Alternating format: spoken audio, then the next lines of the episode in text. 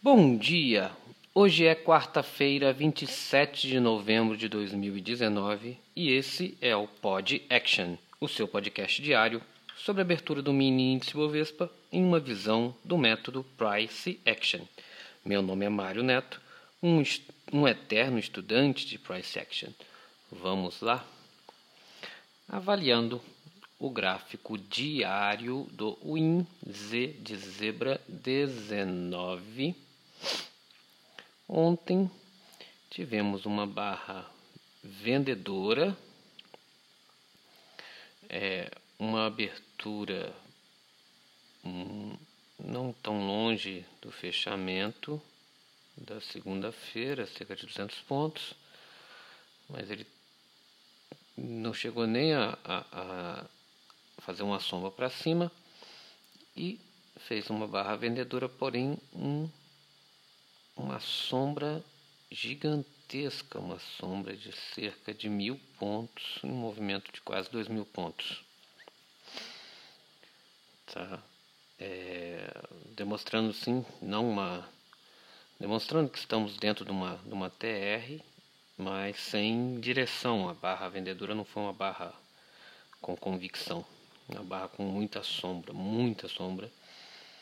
É, e o interessante aqui é que o preço veio realmente buscar aqui o 6.615, preço exato que nós falamos ontem, que é um magneto importante que a gente tinha traçado aqui como a mínima do dia 22, a mínima do dia 12, é, exatamente o preço de briga do dia 13, o corpo do dia 13 do 11. Então era um magneto forte que a gente tinha comentado, o magneto mais forte aqui no diário e o preço ontem veio realmente tocar nesse nesse nesse preço no dia de ontem. Nos 60 minutos, uh, a gente tinha comentado que a gente estava acompanhando aqui um gap do dia 21 do 11, um gap de compra entre o 107.520 e o 106.950 e o preço ontem veio exatamente fechar esse gap, fechou esse gap e ficou para quase que dentro desse preço. Tá, ele fechou o gap, ficou e não chegou a romper o preço para baixo, voltou a subir.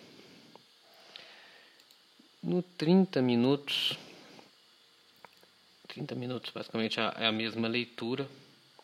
Também ele veio fechar o gap, os mesmos preços, 107,520, 106,950. Tá? E uma falha de rompimento nesse 106,950 tornando ele um preço, um magneto muito forte. Só teve um doji fechado abaixo desse preço, depois ele voltou a subir forte, sem nenhuma correção praticamente. No 15 minutos, a gente já tentando avaliar o preço, o movimento do preço, é, a gente observa ontem teve uma barra às 11h30 que deixou aqui um gap de venda e esse gap ontem mesmo foi fechado. Tá? Então quem estava acompanhando e quem está enxergando isso como um movimento lateral conseguiu perceber que ele deixou um, um gap, não era uma tendência de baixa tão convincente, até mesmo essa barra aqui das 11 horas com uma sombra muito alta para ver que não era um movimento um movimento convincente de baixa e ele deixando esse esse gap no, na barra de 11:30 ele realmente veio e fechou o gap no final da tarde. No final da tarde não, acho que aqui praticamente nas às 16h15 ele já conseguiu fechar o gap nos cinco minutos, que é o que todos operam, a gente já vê que foi um movimento, já avaliando o movimento do final da tarde de ontem, ele foi, o preço fez uma descida muito forte, não, não forte não. Então, um movimento com correções leves, foi enfraquecendo as correções, fazendo muitos muitos dojis, tá? barras, uma, uma volatilidade muito pequena aqui a partir das, das 11h45. E na, durante a tarde também uma volatilidade tá, de, não dava nem 100 pontos as barras, quase todas as barras, poucas barras chegavam a dar 300 pontos. Então, uma volatilidade muito baixa e sem direção, mas ele tentando recuperar. Tá? E aqui fechou no preço 107,675.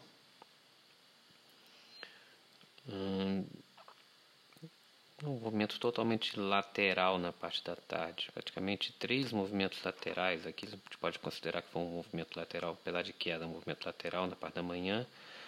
No final, na parte da tarde, entre 11 e as 16 também um movimento lateral, você não vê muita movimentação. E na parte da tarde também um movimento lateral, ou seja, lateralidade forte no dia de ontem apesar daquele doji de venda, foram três movimentos laterais muito fortes, sem nenhuma tendência.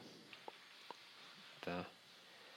Hoje, é, notícias, a gente tem 10 e 30 tem o PIB trimestral e meio-dia, meio-dia tem vendas pendentes de moradias, meio-dia e meia estoque de petróleo. Então, três notícias, talvez o PIB seja um pouco mais relevante é, e o estoque de petróleo também possa modificar alguma coisa. Mas também não são notícias tão relevantes para o nosso mercado. Possibilidades para hoje. O, dia, o 5 minutos terminou muito lateral, então a lateralidade está muito forte.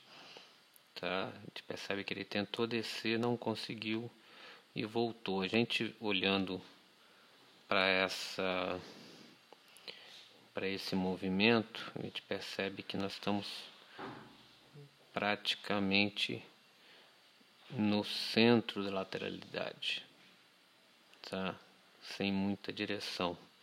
E já estamos há muito há muitos 24, 25 períodos podemos considerar dentro dessa lateralidade. É, eu acredito, acredito não, eu vislumbro aqui que ele ainda pode vir a tocar os 106, 615. Acho que se ele ultrapassar os 106, 615 hoje, esse magneto que ele ontem ele não conseguiu ultrapassar, que ele venha tocar a mínima, tá? Mas eu vejo aqui no movimento diário, não vejo mais ele ficar muito enrolado, ele tem que já tomar uma tendência, mudar um mudar o, o, ciclo. Eu acredito aqui num ciclo de alta. Você vê que ele tentou descer com duas barras, não conseguiu, fez uma sombra muito grande, demonstrando que não tem força vendedora, tá? Na verdade, as duas barras compradoras. Então, eu acredito que hoje ele venha a tentar romper aqui o 108, 895 ou, ou aqui a máxima lá do dia 25, 109,375. Acho que ele vem falhar o rompimento desses preços hoje. Não vejo movimento muito direcional hoje não. É, é isso, pessoal. Bons trades para todos e até amanhã com mais um Pod Action. E só mais uma coisa. 80% das tentativas de rompimento em mercado consolidado tendem a falhar.